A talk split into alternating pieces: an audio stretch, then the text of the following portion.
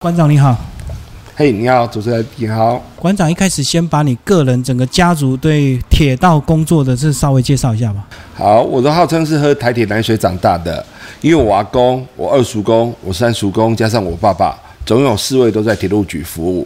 那四个人都是机务体系出身，四个人都是火车司机。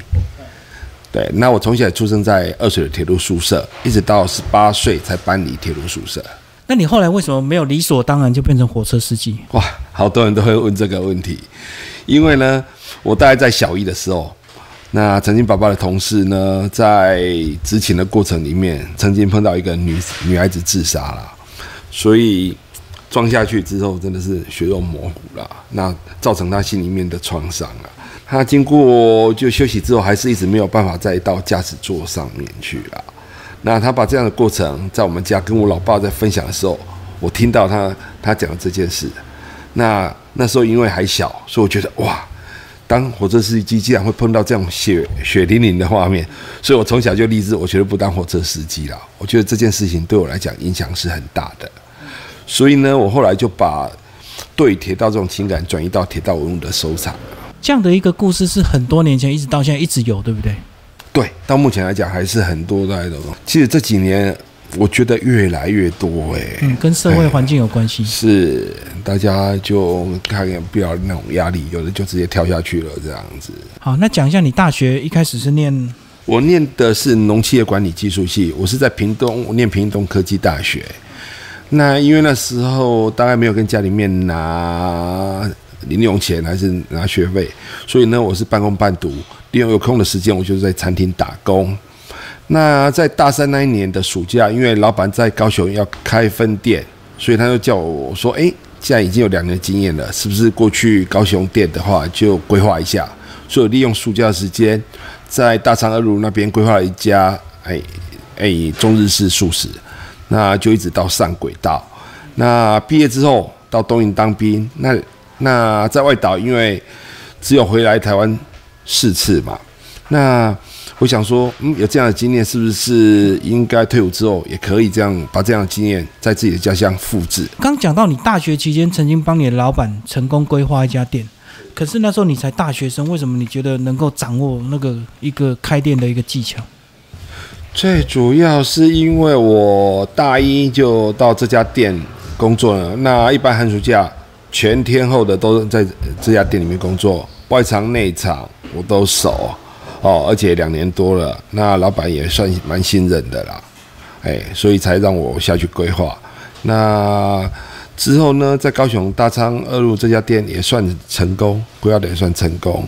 嗯，一直到毕业之后，大家都在那边工作。那最主要在东引岛的时候，这两年其实当兵这两年大概只有还台假只有四次。所以在外岛，我就自己规划，哎，是不是能够把这样的经验复制在自己的家乡？所以在一九九九年八月十四号，我从东影退伍之后，我在当年的十二月二十号就在这边开店的，到今年满二十三年。所以你在当兵的时候就一直在想象你开店的样子、规模，就对对对。然后后来很顺利，四个月后就开店了。是，其实本来是在九月份就要开店了。那刚好遇到九二一大地震，所以一直延到平安夜那天。我希望大家都能够平安。嘿，所以选的日子是在十二月二十四号，平安。那回来社头是因为你住社头？其实回来之后，二水田用社头一直是我的选项啊。但是社头消费能力是最强的啦，因为我念气管，那也有做过市场的调查。那社头是这三个乡镇里面算是应该消费能力是最强的，就发展比较快。因为他这边号称是袜子的故乡嘛，家家户户都是袜子工厂，那每个人都要雇机台，比较没有时间去煮三餐，所以外食人口比较多。以前社头不是就有讲袜子多、巴拉多、董事长多，所以很多人都是创业。是，家家户户都是袜子工厂。是，所以刚好你用到你的行销专长，先做精准的评估。可是煮要怎么煮？是不是一开始就是你自己是主厨？是一开始就是。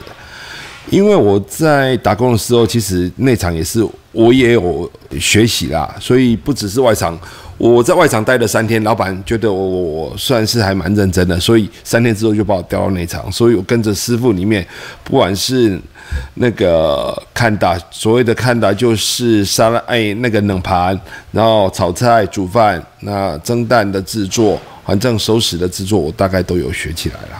所以你刚好大学很认真打工，就造成你创业的本钱。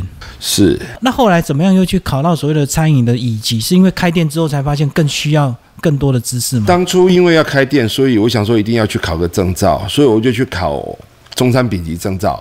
那在考照的过程，刚好遇到那个评审，他是台中省卫生卫生局的一个人员，然后一位先生，他跟我讲说：“诶，陈先生，你做的菜很漂亮，诶，你应该可以去考个乙级。”就因为他这这句话，所以我隔年我去报考了乙级中餐的考照。那这一整年，其实我一直很认真的准备中餐乙级，因为乙级真的是不好考。在考照前一天晚上，我还失眠，我连大学考试都没有失眠，但是那天我还失眠，为什么呢？因为我觉得假设没有考上，我要花一年的时间去准备。所以那那时候哇，能够考考取的话，其实还蛮高兴的了。那你一开始开店就掌握你的个人特色，就是铁道文物结合餐饮。其实也没有，其实我当初，哎，一九九九年十二月二十四号开店的时候，我是复制高雄店跟屏东店当初的中日式素食。好，就是有卖日式的，有卖中式的便当，也有沙拉、寿司、蒸蛋、手卷之类的。但是在这过程里面，其实便当的生意一直都很不错。那便当跟日式料理其实是日式料理，它的利润是比较高的，便当的利润是比较低的。但是呢，那时候我想说，哎，其实一般的便当，我们一般想到的是铁路便当，那铁路便当又是我们家的优势，是有故事性的，所以我慢慢的，大概到二代店，就是九十一年六月九号之后，我挪到第二代店的时候，我就慢慢的转型，就只卖便当，没有卖日式料理了。那从那边。从那时候开始，就整个店里面的布置都是以铁道为主了，是还是要慢慢的修正。一开始日式便当虽然利润高，可是准备很麻烦吧？哎，是是，你说寿司像寿司饭的准备啦，都是非常耗时的。对，锁定这个便当为主，因为它快速简单吗？哎，最主要是我能够永续经营，而且跟家族是有相关的啦，因为。家里面都是在铁路局工作嘛，那铁路便当想到的，一般想到的便当都是铁路便当，想到是会吃铁路便当。我想说，我要是开一家有故事性的，有一些铁道文物可以让大家收藏的，附加价值高的一家店，应该会是有一家特色的店啊。那你一开始有试着复制铁道便当的味道吗？哎，我没有复制哎，因为呢，在我这边吃便当的是。是都在地客，有一一个礼拜吃六天的啦，所以我菜色我一定要每天换，配菜也要对，不能够就像台铁一样每天固定，因为它的消费群够大。但我这边是在地消费者，所以我每天的菜色都变。只是说我的铁路便当是指的是我里面的铁道氛围跟火车相关这样，就它的橙色气氛，嗯，可走到最后变成外带为主哎。哎，其实我当初就是便当，就是以外带为主，量才冲得大。对，当初的设定就是以外带的便当为主了。因为在里面就有翻桌率问题啊。对，就算你翻五次，其实量也不多。哎，所以我当初就设定是以外带为主了。是。那后来又怎么样注重到所谓的卫生啊，在地食材各方面？那因为我考取乙级证照之后，其实后来就到学校去兼课，我也是中餐的老师，那都辅导学生考丙级证照。那因为当初也在推广，就是少盐少糖的料理啦，所以呢，我大概也教学生大概是往这方面来走，所以呢，我做的菜单会比较清爽，比较少油，哎。可是当你想这么推广在地消费客。他们接受吗？因为最主要就是说我进入的时候，其实已经有十四家的便当店。为了跟他们区隔，我就本来就是做的比较清淡、比较日式一点。所以喜欢的就自然会喜欢。是，嗯，是。因为我知道有些在乡下人可能吃重口味吧，而且他务农嘛，是也要讲做粗霸呀。所以呢，我的顾客群里面，我没有办法全部。的人都喜欢这边，对我就抓我我的顾客群这样子，是跟一般的便当店、油腻的便当店是不一样的，是比较清爽、比较健康的。然后后来就走出自己的风格，就一路到现在，是到今年就二十三年这样，中间没有任何的挫折，哎，还好，其实我还算蛮顺利的啦。因为其实便当这个行业其实进入障碍不高，因为只要食材新鲜、调味得宜的话，其实每个人都可以开便当店啦。可是很多人做几年，就是可能身体垮了、啊，或累了、啊，或怎么样疲倦了、啊，就不做，就顶浪了。因为它那个餐饮业其实是时间长，那油油腻腻的，而且利润又不高啦。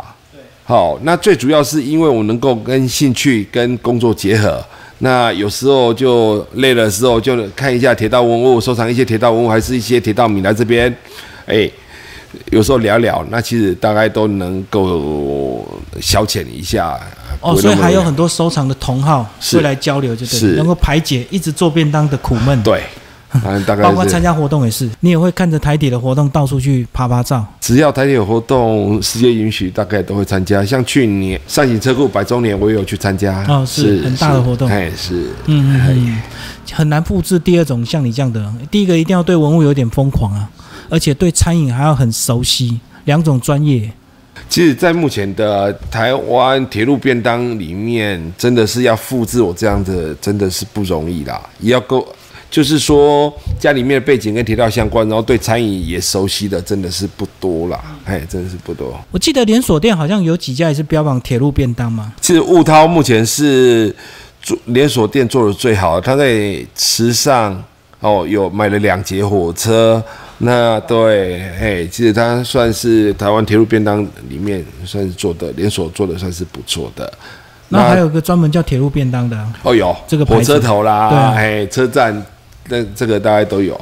哎，可是我比较一下你他们的菜色跟你的菜色，你的菜菜色就是相对简单，是，对不对？不是像他们弄小菜很多，然后弄得很丰富。其实最主要的，我尽量用食物，我不用食品啦，还有一些酱菜，我尽量不用，因为我一开始还是有用，但是我曾经在菜包打开的时候，我看到一些掉白块，就是防腐剂。那我想说，哎、在我这边的食客有一个礼拜吃六天的，长期这样吃这些东西，对他们的身体是不行的，哎，会造成负担的。所以从那时候开始，只要是一些那个加工食品加工食品的东西，我尽量就会少用了。是，这样会不会增加你作业上的困扰？哎，还好哎，还好啦。嘿，因为我的配菜大概是两种青菜，然后会一个鱼肉蛋其中一种啦，然后再加上一个大概比较咸的，嘿，也在配给没米给大概是这样。所以就是你当主厨吗？是，万一你想休息，有没有人可以？哎呀还好，妈妈有时候也会帮忙一下，也能搭手就对对对。对啊，像你们铁道迷如果有活动，你是不是就要请假好几天？哎，原则上大概都是一天而已啦，还没有到两天的。但日本不是也有很多铁道活动？你们应我该没有去日本本参加，没有，没有真的哦对，都是日本来台湾参加。都是日本来台湾参加。日本玩铁道不是玩的更极致吗？他们的收藏品更丰富。是是，那也有日本铁道迷来到这边给我缔结姐妹的那 姐妹馆，嘿姐妹馆是那他们也是铁道餐饮啊。是哦在四国相川。讲这几年疫情，好像听说你影响不大、哦。